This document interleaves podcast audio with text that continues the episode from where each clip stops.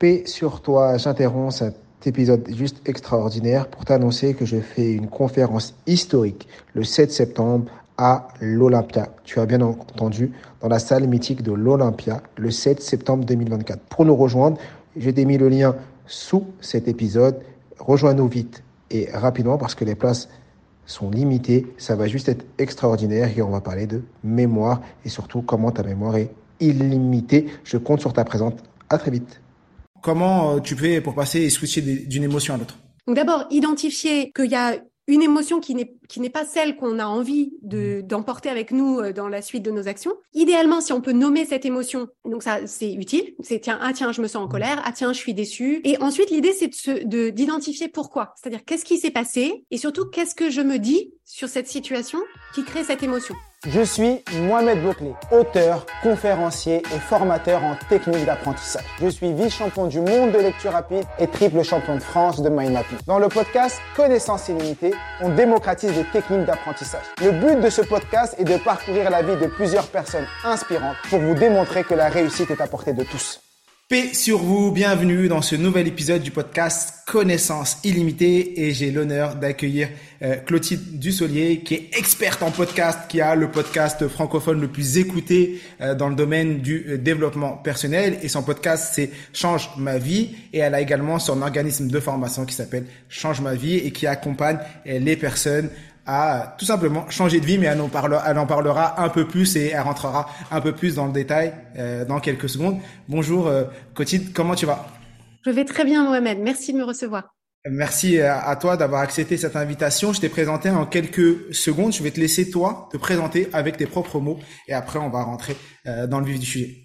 Merci Mohamed. Alors donc je suis Clotilde Dussoulier, je vis à Paris avec mon mari et j'ai deux fils qui ont 8 et 11 ans et je dirige l'entreprise de coaching Change ma vie que j'ai donc euh, créée en 2017 en même temps que le podcast Change ma vie qui donc euh, vient de fêter ses 6 ans et ses 28 millions d'écoutes. Et notre mission, c'est de mettre fin au gâchis des vies vécues à moitié, des vies dans lesquelles on se sent euh, spectateur ou spectatrice de sa vie. Et donc, on propose un programme de coaching pour créer la vie extraordinaire qui nous ressemble. Donc, le succès à notre façon, d'une façon qui nous correspond le succès à notre façon. C'est pour toi, c'est quoi le succès à notre façon? Alors, euh, moi, ce qui m'importe énormément, c'est de, donner à chaque personne qu'on accompagne les clés pour développer leur, euh, leur vision, c'est-à-dire qu'est-ce que c'est pour chacun, chacun et chacune d'entre nous euh, une vie extraordinaire, en quoi est-ce que ça consiste, et ensuite la clarté et l'élan pour créer cette vie extraordinaire. Parce qu'en fait, je pense que d'une façon générale, dans les médias, on voit beaucoup de portraits de, réussite. Il y a des gens qui sont montrés comme étant des exemples. Mmh. Mais en fait, euh, on a chacun et chacune un parcours de héros ou d'héroïnes qui nous ressemble. Et en fait, moi, je veux surtout pas que euh, les personnes qu'on accompagne euh, suivent finalement le chemin de la réussite de quelqu'un d'autre. Parce que je pense qu'il y a beaucoup de gens qui font ça, qui cochent les cases, qui disent, voilà, j'ai fait ce que mes parents m'ont dit, ce que les gens autour de moi m'ont dit de faire et qui arrivent en milieu de vie ou en milieu de carrière à se dire non mais en fait euh, oula je, je, suis en train de vivre la vie de quelqu'un d'autre et donc on les aide justement à se dire bah, qu'est-ce que c'est la vie que moi j'ai envie de vivre? Donc c'est vraiment ça que je veux dire par la réussite le, le quelle est quelle, quelle, est la réussite qui nous nous correspond? D'accord. C'est des personnes qui vivent la vie des autres et à un moment on déclic et se disent bah là à ce moment-là j'ai envie de vivre ma propre vie. Et euh... c'est ça. En fait souvent le le, le symptôme c'est euh, l'impression de subir un peu des choix qu'on a fait par le passé, euh, euh, un peu par défaut ou parce qu'on était encouragé par les autres ou parce que c'était un peu en autopilote. Mhm. donc l'impression de subir sa vie, de finalement avoir beaucoup de contraintes et pas beaucoup de temps de liberté, de légèreté, de joie. Donc ça peut être ça. Ça peut être aussi des gens qui euh, sont en fond de cinquième en permanence et qui se rendent compte qu'en fait euh, ils sont euh, ça, le, le burn-out ou l'épuisement menace. Et des personnes qui finalement euh, ont, ont, un rapport avec elles-mêmes où elles se disent, euh, on accompagne des hommes comme des femmes, mais euh, qui se comparent beaucoup aux autres et qui se disent, voilà, les autres, euh, ils sont plus comme si, moi je suis trop comme ça, je devais, je devrais. Donc, ce sont en fait des. Le symptôme, c'est souvent une forme d'insatisfaction extérieure ou intérieure, et où les gens se disent, il, va, il me reste a priori quelques décennies à vivre, et j'ai envie de bah, d'habiter pleinement en fait le reste de ma vie, mais d'abord il faut que je décide à quoi ça ressemble. Oh, je pense que les personnes qui sont en train d'écouter l'épisode et qui viennent d'arriver, ils se disent waouh, euh, je me retrouve dans ça et hâte de, de, de, savoir ce qui va arriver après. Tu, dis, tu disais tout à l'heure que tu t'es, as commencé ça en 2017 et qu'est-ce qui, qu'est-ce qui t'a fait toi Parce que tu devais avoir un parcours avant et t'en as pas encore parlé. Tu, tu peux me parler de, toi avant 2017 et qu'est-ce qui a fait qu'en 2017 t'as accepté de peut-être tout arrêter pour lancer, te lancer dans cette activité et lancer aussi ton podcast? Oui, alors j'ai effectivement un, parcours de vie relativement, euh, enfin un parcours professionnel assez atypique. J'ai une formation d'ingénieur en informatique, donc moi j'ai fait mes études à Dauphine euh, en informatique de gestion. Euh, donc j'ai travaillé quelques années dans ce secteur. et en fait, j'ai j'ai vécu aux États-Unis et j'ai commencé aux États-Unis à beaucoup cuisiner et à finalement utiliser la cuisine comme un moyen d'expression créative, de, de, de, découverte du monde et des autres. Et euh, en rentrant en France, j'ai démarré un blog de cuisine. Donc, c'était vraiment l'aube des blogs. C'était en 2003. un blog de cuisine euh, qui a très bien marché et qui m'a permis de changer de carrière pour devenir auteur culinaire. Ok. Donc, j'ai pendant euh, 14 ans euh, euh, bah, vécu de mon blog, des livres de cuisine que j'écrivais, des articles dans la presse, du conseil culinaire, etc. Donc, j'ai fait ça pendant 14 ans. Ça m'a beaucoup plu. Euh, donc c'était déjà un premier changement de changement. déjà dans l'entrepreneuriat, tu étais déjà dans le changement de vie, dans change ma vie. Euh, quand tu es revenu des États-Unis. Pour toi-même, tu avais déjà fait ce changement. D'accord. Et c'était en fait moi ce que j'aimais beaucoup dans ce métier, c'était euh, euh, raconter des histoires autour de la cuisine, parce qu'en fait la, la, la, façon dont on se nourrit, la façon dont on cuisine, la façon dont on partage la nourriture, ça dit beaucoup de nous. Et en fait j'ai toujours été très intéressée par euh, euh, les, les conversations qu'on peut avoir qui permettent d'aller directement au cœur de ce qui fait vibrer les gens. Et donc la cuisine, pour moi, c'était une façon de, de voir ça. Donc ça, ça fonctionnait très bien. Euh, et en fait, ce qui s'est passé, euh, euh, enfin, ce qui a amorcé la transition, c'est que j'ai eu donc ces deux enfants euh, charmants qui ont aujourd'hui 8 et 11 ans. Et l'arrivée... Très rapproché, ça. Comment? Très rapproché. Oh, trois ans, c'est relativement classique, mais euh, mais l'arrivée des enfants en fait dans cette vie qui j'ai un profil plutôt perfectionniste donc j'aime bien que tout se passe exactement comme je veux j'aime bien euh, euh, voilà que tout soit bien organisé bien structuré. Tu rajoutes des enfants là-dedans et c'était d'un coup beaucoup plus compliqué. Et en fait je me suis euh, je me suis sentie perdue entre toutes ces choses que j'avais dans ma vie que j'avais choisies.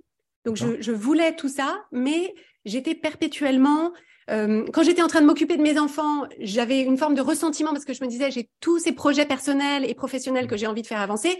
Et quand j'étais dans mes projets professionnels ou personnels, je me disais je devrais être en train de m'occuper plus de mes enfants, euh, je devrais plus aimer, euh, voilà, être à quatre pattes, à jouer au Lego, etc. Donc j'avais beaucoup de questionnements. Toujours et c'est ça qui m'a mené au coaching. Donc, en vrai, tu es dans une phase où tu culpabilisais, tu culpabilisais à chaque fois de en disant, bah après c'est un peu ce que j'ai, je vis et ce que j'ai pu vivre à, un moment. Ah, je suis pas le papa que je voulais être parce que je suis, euh, je suis pas assez avec mes enfants et quand je suis avec mes enfants, ah, je suis pas l'entrepreneur parce que euh, je devrais être être en train de travailler. Et donc tu as cette double casquette et tu as ces deux personnes qui sont en train de se battre à l'intérieur. Et donc c'est ça qui toi, c'est ce cette sensation intérieure qui t'a poussé à te mettre dans le coaching de vie pour te former d'abord toi, c'est ça? C'est ça, exactement. Moi, j'ai d'abord bénéficié du coaching pour moi euh, parce que, en fait, j'étais à, un stade de ma vie où, en fait, j'avais énormément d'injonctions contradictoires. C'est-à-dire qu'en fait, j'essayais d'être tout, euh, j'essayais d'être tout parfaitement. Et en fait, c'est juste pas possible pour une seule personne avec 24 heures euh, par jour. Et ce que le coaching m'a vraiment apporté, c'est ça m'a aidé à clarifier, euh, déjà à, à, à, confirmer que tout ce que j'avais dans ma vie, effectivement, je le voulais et que c'était juste qu'il fallait que j'aménage finalement la répartition de ces différents éléments d'une façon qui me convenait. Et ce que le coaching m'a apporté aussi, c'est que comme je suis assez sensible et les, les, les émotions, je les ressens assez fort, ça m'a apporté beaucoup d'outils pour justement euh, comprendre mes émotions, ce qu'elles me disaient et les utiliser en fait comme un GPS pour euh, créer finalement l'expérience émotionnelle que j'avais de mes journées pour maximiser en fait le, le la joie, la légèreté, l'enthousiasme, l'accomplissement et minimiser tout ce qui pouvait être euh, ressentiment, euh, déception, voilà toutes les émotions qui sont qui sont désagréables. Donc la vie humaine, c'est pas que des émotions agréables, mais quand on comprend mieux ces émotions, on peut quand même beaucoup plus voilà générer le carburant émotionnel qu'on a envie de ressentir pour conduire ses journées. Et qu'est-ce qui t'a fait passer le pas? Parce que tu es reparti de zéro en 2003 quand tu t'es lancé dans ton blog. Et là tu as un blog qui fonctionne, tu as une activité qui fonctionne, bon tu as, plein d'injonctions euh, intérieures, tu te formes au coaching euh, de vie. Et là d'un coup tu dis bah là je vais repartir de zéro pour me moi aussi partager euh, ce savoir. Par où t'es passé, qu'est-ce qui t'a fait faire le déclic? Et, et comment tu t'y es pris pour repartir de zéro? Alors déjà, un premier élément, aussi bien quand j'ai changé de, carrière la première fois, donc d'ingénieur à auteur culinaire et puis ensuite d'auteur culinaire à coach, je pense que le, le, premier signal, c'était la passion que je ressentais pour mon sujet. C'est-à-dire, en fait, je pense que moi, j'ai découvert à chaque fois un domaine euh, vers lequel je me sentais euh, puissamment attirée. Et donc ça, en fait, euh, je me disais, ça c'est une force de vie. C'est vraiment, il y a quelque chose qui m'appelle dans cette direction. Et ensuite, de façon plus euh, euh, concrète et stratégique, euh, en fait, c'est à ce moment-là que j'ai lancé d'abord mon podcast. Parce que je me suis dit c'est une façon de tester mon mon mon intérêt pour le sujet, c'est-à-dire si tous les jeudis il faut que je sorte un nouvel épisode là-dessus, euh, si en fait finalement c'est une passade, euh, au bout de trois semaines je vais m'en apercevoir, et ça me permettait aussi de tester que la façon que j'avais de parler de ça, ça ça parlait aux autres et que euh, et que j'avais il y avait des, des, gens que ça que ça intéressait. Donc ça j'ai pu assez rapidement le valider. Et ensuite, concrètement, bah, j'ai en fait fait en biseau, c'est-à-dire que j'ai fait les deux pendant un moment, jusqu'à m'apercevoir que la nouvelle activité euh, décollait, qu'il y avait du répondant, que, que, que, ça se développait. Et donc, ça m'a permis de, bah, de, de, de, lâcher la liane précédente pour, euh, pour rester uniquement sur la nouvelle liane que j'avais attrapée. D'accord, ouais. t'as as fait les choses en doublon et c'est il y a beaucoup d'entrepreneurs qui qui préconisent ça, bah, un peu comme quand t'es salarié et tu dis bon, avant de lancer euh, mon activité, je fais ça le soir et le week-end et au moment où je commence à avoir un certain revenu, euh, je laisse le salariat et, on entend souvent euh, pas de plan B, mais effectivement euh, faire les deux en biseau et se dire quand je serai assez à l'aise, je vais lâcher, ça, ça peut être aussi une bonne solution pour se lancer et se dire j'ai validé mon produit, j'ai validé mon audience et, et je peux y aller. C'est ça. en 2017, ouais, vas-y. Non, pardon, je pense que valider le produit et l'audience, c'est une bonne chose, mais je pense qu'on a aussi une validation à faire soi-même. C'est-à-dire qu'en fait, parfois, on idéalise. On, on, quand on a une idée théorique de ce qu'on voudrait faire, c'est pas mal de tester aussi notre euh, notre appétence et notre intérêt, euh, de s'apercevoir si en pratique, euh, au quotidien, quand on fait ça, est-ce que est-ce que ça nous plaît ou est-ce qu'en fait la théorie nous plaisait plus que la pratique? Ouais, c'est sûr. Tu as entièrement raison. Et en j'ai eu la sensation que au moment du Covid, il y a eu un boom sur le coaching, l'entrepreneuriat, le coaching de vie, mais toi, tu as, commencé à faire ça en 2017. Et est-ce qu'en 2017, il y avait déjà euh, de l'audience, des personnes qui étaient réceptives à, ce message-là? Alors, moi, le, le, podcast Change ma vie, il a euh, euh, très vite décollé. Et je, moi, en fait, c'est vraiment pour ça que je l'ai lancé à l'époque, c'est que je, je, découvrais des outils de coaching et une approche du coaching que moi j'ai découverte aux États-Unis. Et quand j'en parlais autour de moi, c'est-à-dire, moi, je les ai découverts en me disant, à l'époque, j'avais, je plus, j'avais 36 ans, euh, et je, je m'étais dit, en fait, personne ne m'a jamais expliqué ça. Personne ne m'a jamais expliqué la façon dont fonctionnent les émotions, ne m'a jamais expliqué ces, ces, ces, ces modes de fonctionnement cognitif du cerveau, comment est-ce qu'on est câblé, etc. Et donc moi, ça a complètement révolutionné ma vision de moi-même, de ma vie, de comment on fonctionne. Et je me suis dit, si moi je le découvre à 36 ans, j'imagine que les gens autour de moi ne sont pas au courant non plus. Mhm. Et donc j'ai pu tester ça déjà dans mes conversations.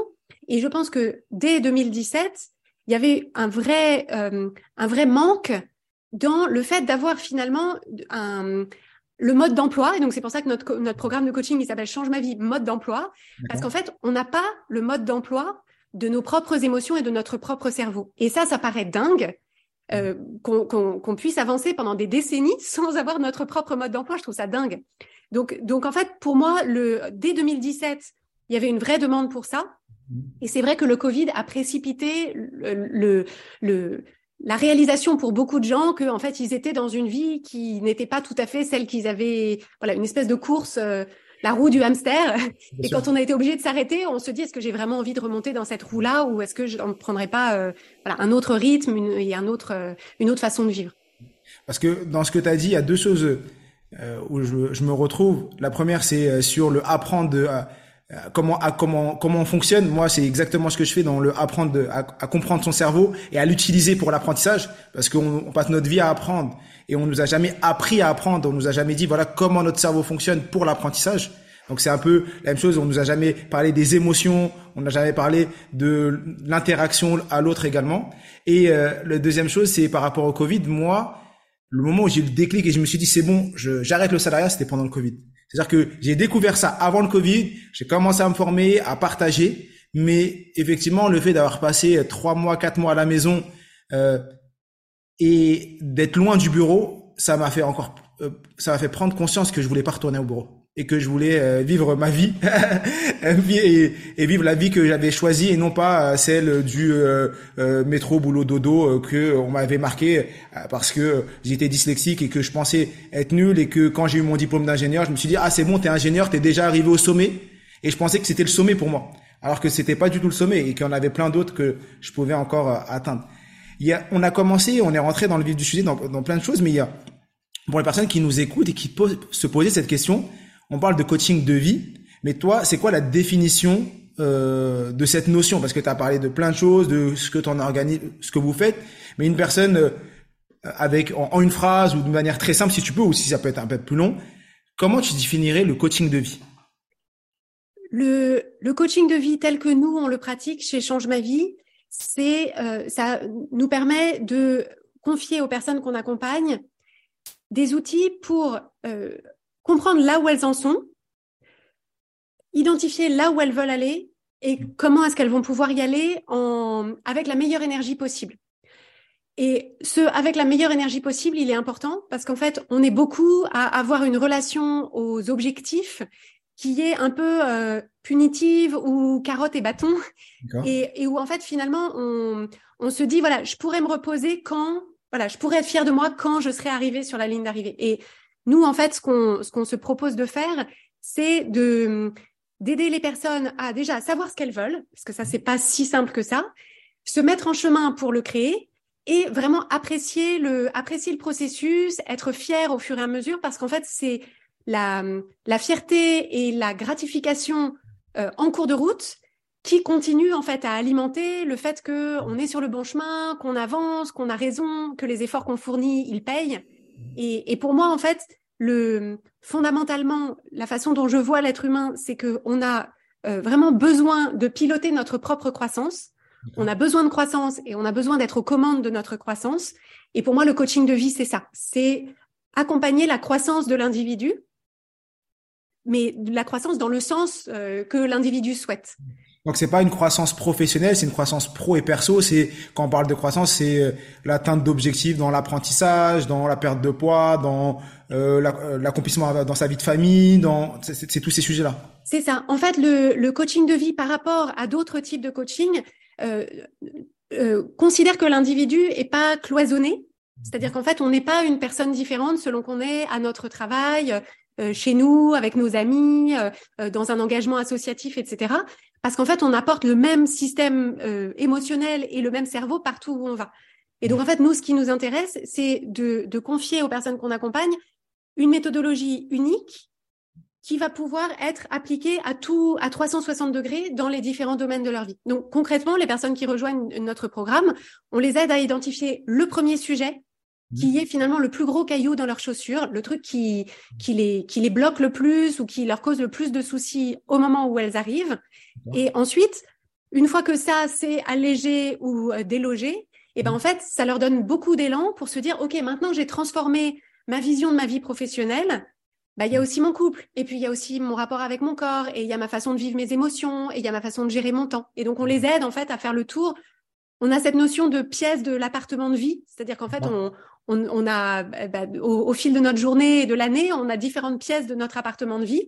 Et en fait, on leur apprend à euh, réaménager chaque pièce de leur appartement de vie d'une façon qui fait qu'elles s'y sentent vraiment bien. Je dis elles, c'est les personnes parce qu'on accompagne des hommes et des femmes. D'accord.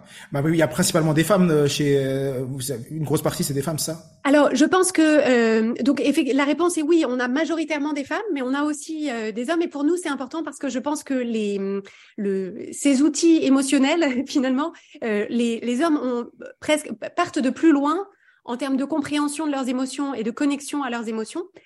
Néanmoins, comme les femmes ont globalement une démarche d'introspection qui est euh, plus naturellement, enfin pas naturellement, mais euh, en termes de conditionnement social, elles sont plus encouragées à l'introspection. D'une façon générale, elles se tournent davantage vers le développement personnel et le coaching. Effectivement. Petite pause pour te dire que si l'épisode te plaît, like, abonne-toi et mets 5 étoiles pour nous soutenir. Je le dis, je te dis ça parce que même chez moi, au sein de Connaissances Illimitées, on est sur du 70-30. On a 70% de femmes, 30% d'hommes. Et même quand je fais des événements physiques, euh, la salle est remplie à 70, même à 80% de femmes. Euh, J'ai l'impression, et je suis le premier à l'avoir vécu, quand ma femme est venue me voir pour me dire Mohamed, il y a un atelier de lecture rapide, vas-y. La première chose que je lui ai dit, c'était non, j'y vais pas. Et c'était bah vas-y toi. Et si c'est bien, peut-être j'irai. Bon, elle n'y a pas allé, elle m'a poussé à y aller, j'y suis allé. Mais souvent, même euh, quand je vois, j'ai des élèves euh, qui viennent, des, femmes, elles me disent, je suis venu et mon mari viendra la prochaine fois. Je vais inscrire mon mari, c'était un peu, va valider le truc, va regarder si c'est vrai. Et donc, elles ont, j'ai l'impression que vous avez plus de courage, vous avez plus de, vous allez plus de l'avant que beaucoup d'hommes. Après, c'est pas, c'est pas mettre des étiquettes, mais juste dans ce que j'ai pu constater, vous avez la capacité à, à, investir en vous et à dire, bah, je vais tester, je vais y aller, je vais voir ce qu'il raconte et, et, ça, c'est super, super intéressant. Il y a, a une question parce que depuis tout à l'heure, dans tout ce que tu nous dis, tu as évoqué à plusieurs reprises le mot émotion. Et pour toi, les émotions, j'ai l'impression que c'est quelque chose de très, très important.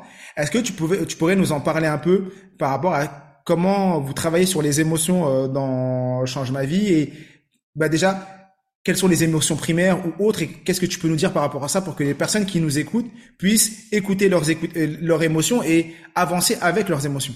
Oui, alors effectivement, euh, le, la, la, dimension émotionnelle de notre vie, elle est absolument centrale parce que concrètement, la façon dont on se sent à chaque seconde de chaque journée, bah, c'est nos, émotions. Donc, selon qu'on se sent euh, euh, serein, calme, enthousiaste, léger mmh. ou anxieux, vexé, en colère, etc. En fait, nos journées, ne, on, on les traverse pas du tout de la même façon. Et la plupart d'entre nous n'avons reçu absolument aucune sorte d'éducation émotionnelle. Et même pire, la plupart d'entre nous avons grandi dans un système dans lequel les émotions étaient plutôt euh, euh, vues comme étant encombrantes mm. ou un signe de faiblesse. Et on nous a plutôt euh, envoyé le message que les émotions positives, oui, mais pas trop quand même, genre calme-toi un peu. Et les émotions négatives, en fait, t'es plombante, ça fait trop de bruit, va pleurer ailleurs, va dans ta chambre. Quand tu seras calmé, tu reviens. Il faut refouler. On est dans une société où il faut refouler ses émotions, les cacher. Quand on est en colère, faut le cacher. Quand on est triste, faut le cacher. Et, euh, et ouais, c'est exactement ça. Et depuis l'enfance, on le fait avec les personnes. Les parents le font avec leurs enfants. C'est ça. Et donc, euh, c'est vrai que quand on a des enfants, on se rend compte que gérer les émotions des enfants, c'est pas évident parce qu'ils ont aucune compétence de régulation émotionnelle. Et quand nous-mêmes, en tant qu'adultes, on n'a pas des compétences de régulation émotionnelle pour nous, en fait, ça fait une espèce de surenchère où nos émotions réagissent à leurs émotions, etc. Et ça peut partir dans les tours très vite. oui, ça. Et en fait, euh, donc on a la plupart d'entre nous aucune compréhension, aucune connexion à nos émotions. On a plutôt appris à nous méfier de nos émotions on les subit ou alors on les met sous le tapis parce qu'on ne sait pas quoi en faire.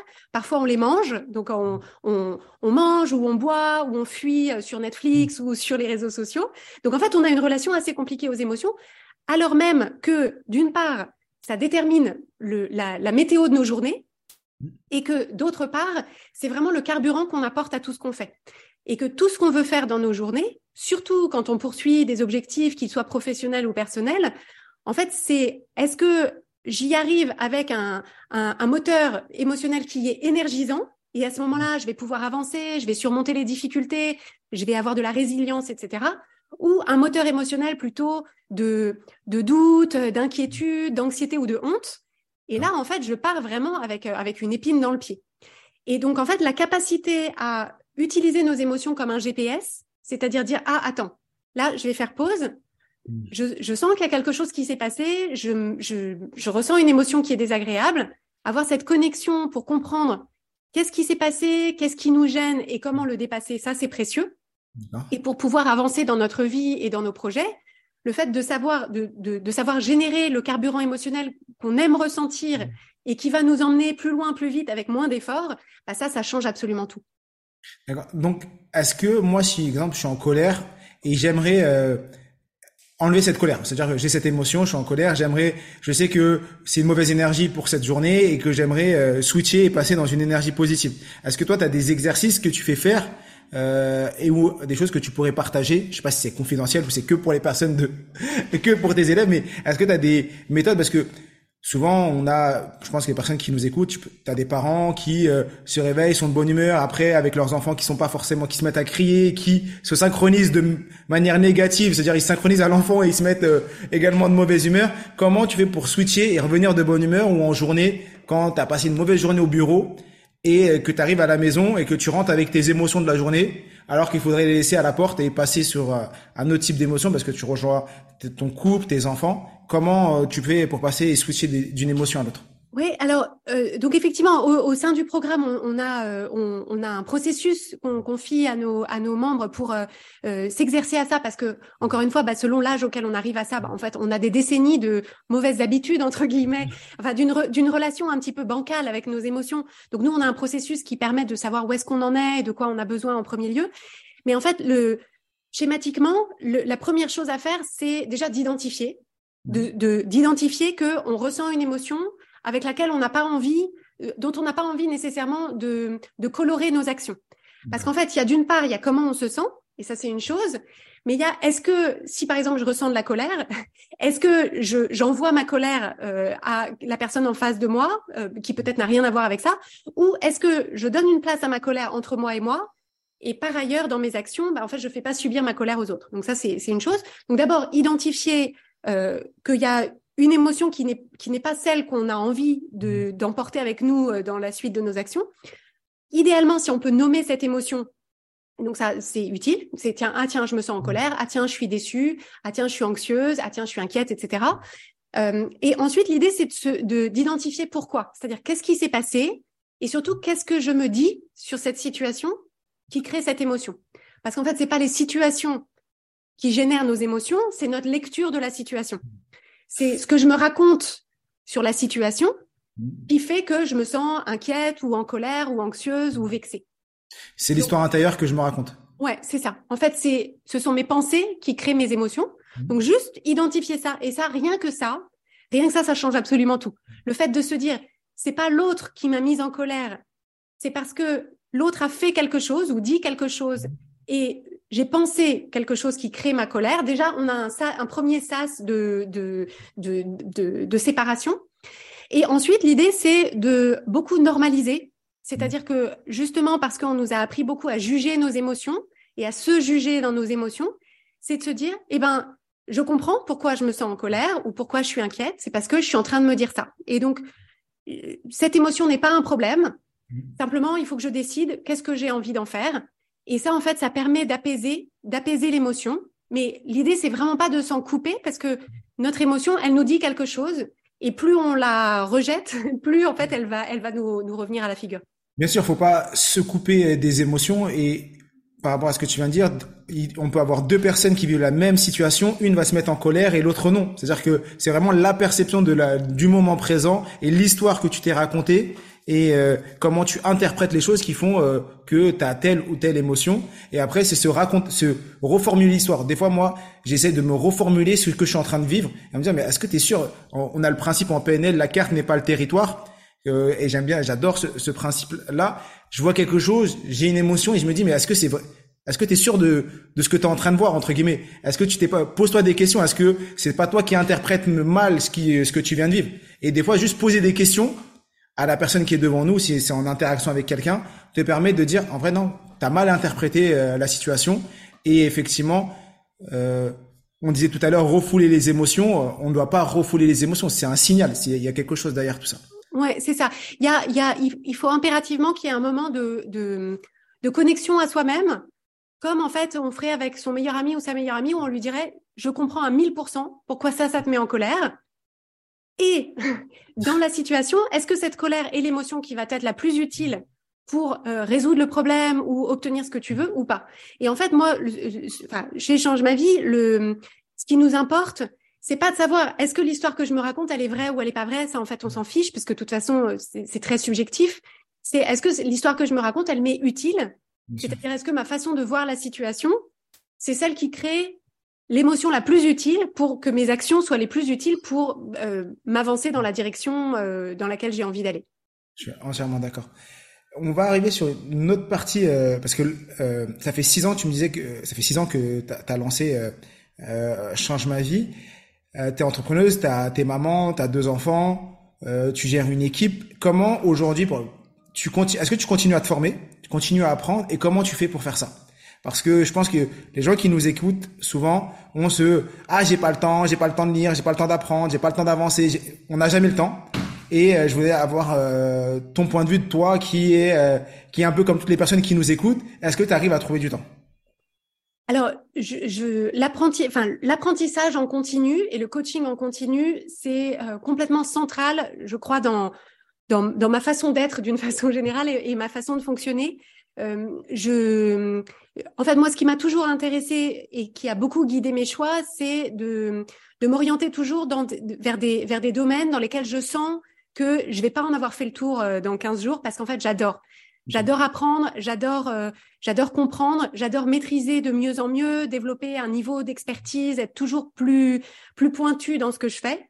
Et donc j'ai j'ai un très grand appétit d'apprentissage moi, en fait, mon, mon challenge personnel, il est plutôt de, de ménager ma monture, c'est-à-dire de ne pas suivre 12 formations en même temps pour avoir justement le temps de, bah, de, de mettre chacune à profit de la meilleure euh, des façons.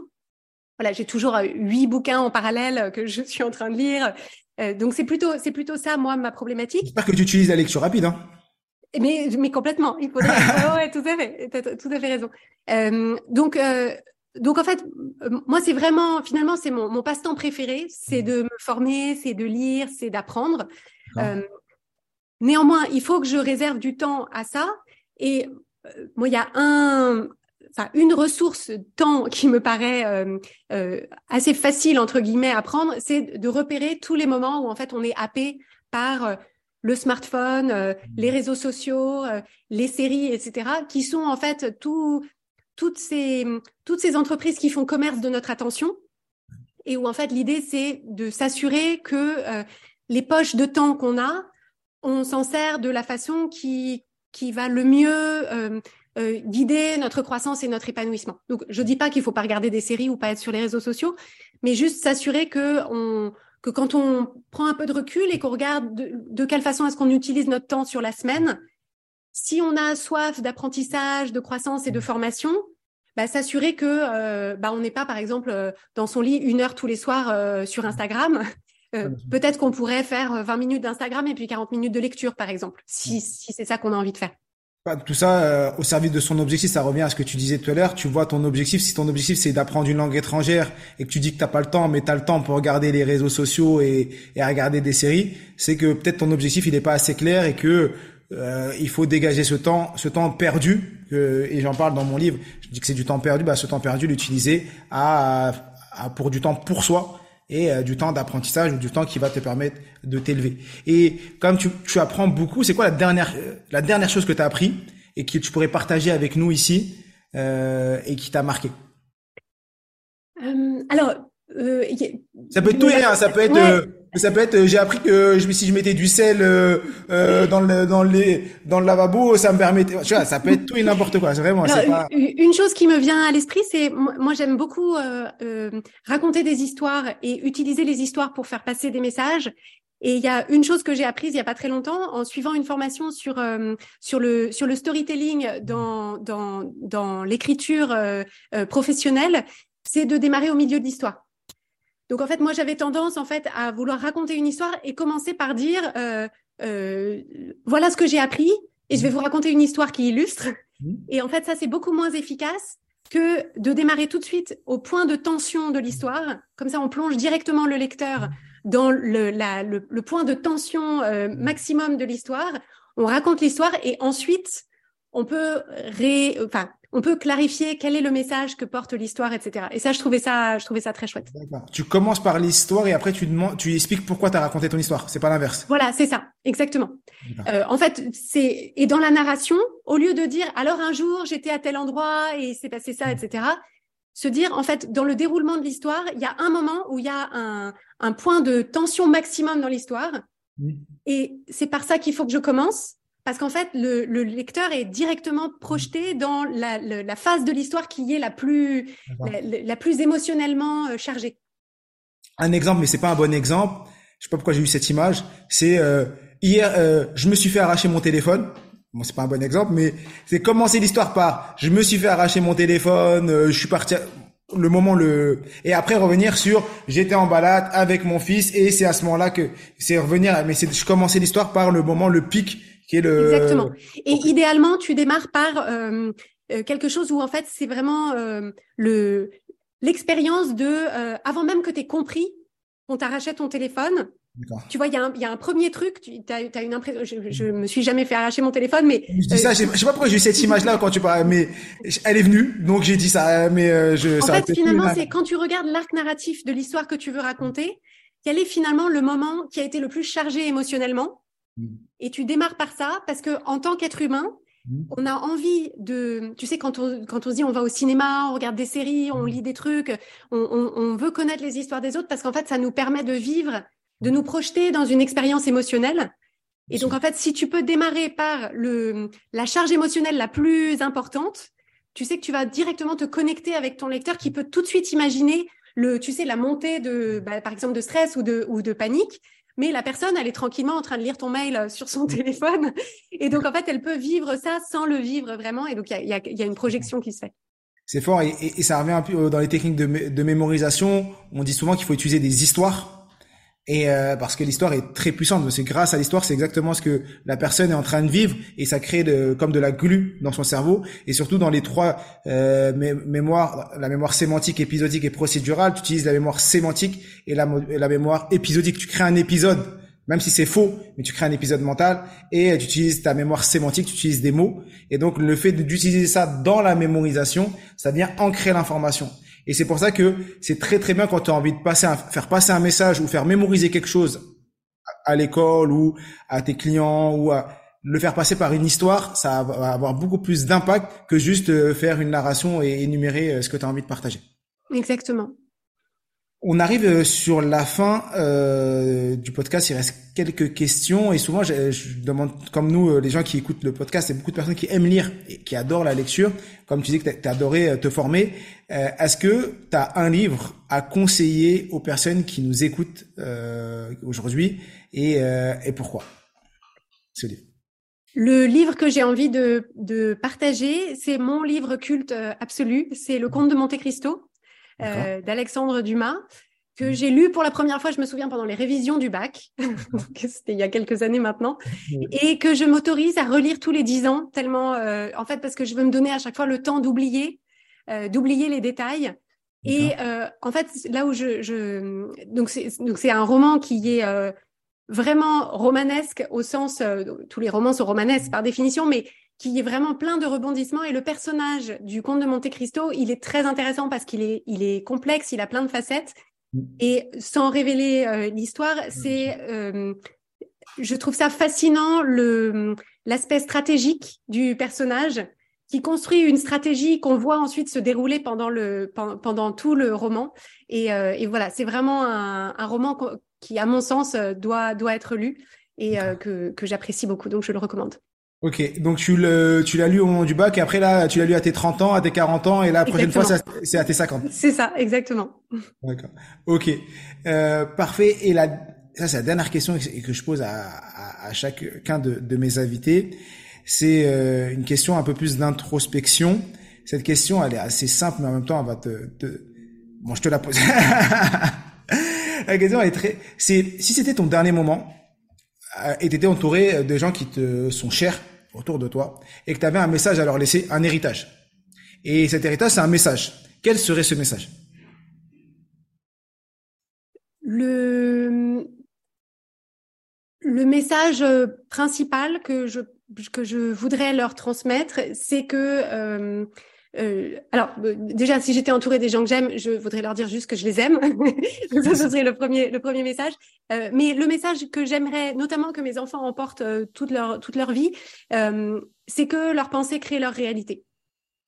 Et ça pour moi c'est très important parce que la plupart d'entre nous euh, pensons que euh, ce qu'on pense c'est notre réalité, c'est-à-dire on pense qu'on que on, pense que nos pensées sont une lecture euh, euh, mm. fidèle de ce qui se passe autour de nous, alors qu'en réalité la, la, notre capacité à diriger nos pensées et à porter notre attention sur certaines choses et moins sur d'autres, ça crée toute notre expérience de vie. Et donc, c'est vraiment ça que je, que je voudrais qu'elles emportent avec elles de, de, mon, de mon travail et de, et, de, de mon message. Wow. Merci euh, beaucoup pour, pour ce, ce message. Est-ce que tu as un, dernier élément à partager à toutes les personnes qui nous écoutent aujourd'hui, un dernier message à leur partager avant qu'on arrive sur la fin? Ben, L'autre l'autre message, c'est euh, c'est de, enfin, c'est peut-être une question, c'est de, de leur demander quelle, euh, quelle place aujourd'hui est-ce que euh, nos auditeurs et nos auditrices réservent à leurs émotions? Et se poser la question de comment comment créer un peu plus de place pour avoir une relation à leurs émotions qui euh, qui serait plus une, une relation d'alliance qu'une relation de méfiance ou de ou de ou de ou de résistance parce qu'à mon sens cette clé autour de ce cette, euh, cette connexion à nos émotions, c'est vraiment une, une, clé de voûte dans, dans notre expérience et, et c'est vraiment ça que je souhaite que qu'il et elle puissent développer. Merci beaucoup euh, Clotilde pour tous les euh, ces, ces, partages et tout ce que tu nous as donné. J'invite tous les auditeurs et euh, je suis sûr que cet épisode vous a impacté et qu'il est juste extraordinaire. Et merci pour tout ce que tu nous as partagé, à mettre bien sûr 5 étoiles euh, à cet épisode, à le partager autour de vous et à faire connaître cet épisode parce que je suis sûr que les enseignements, que ce soit sur les émotions ou tout ce que euh, Clotilde nous a euh, partagé, peut bénéficier à, une personne de votre entourage ou autre. Donc, je vous invite vraiment à le partager, à l'envoyer à votre entourage et bien sûr, mettez-nous en commentaire s'il y a des choses que vous avez des questions à lui poser. Euh, je lui enverrai euh, les questions et bien sûr, on mettra tous ces réseaux. On mettra ton Instagram et ton podcast et autres pour aller voir ce que ce qu'elle fait et même ton ouais, ton site internet également pour que ceux qui veulent aller un peu plus loin puissent aller voir ce que tu proposes. Encore mille merci Clotilde pour tout ce que tu nous as partagé. Merci beaucoup, Mohamed. J'aime beaucoup ce que tu fais. J'étais très honorée d'apparaître sur ton podcast. Merci, Mohamed. Encore mille merci. Et comme je dis toujours, je suis, tu es, nous sommes tous illimités.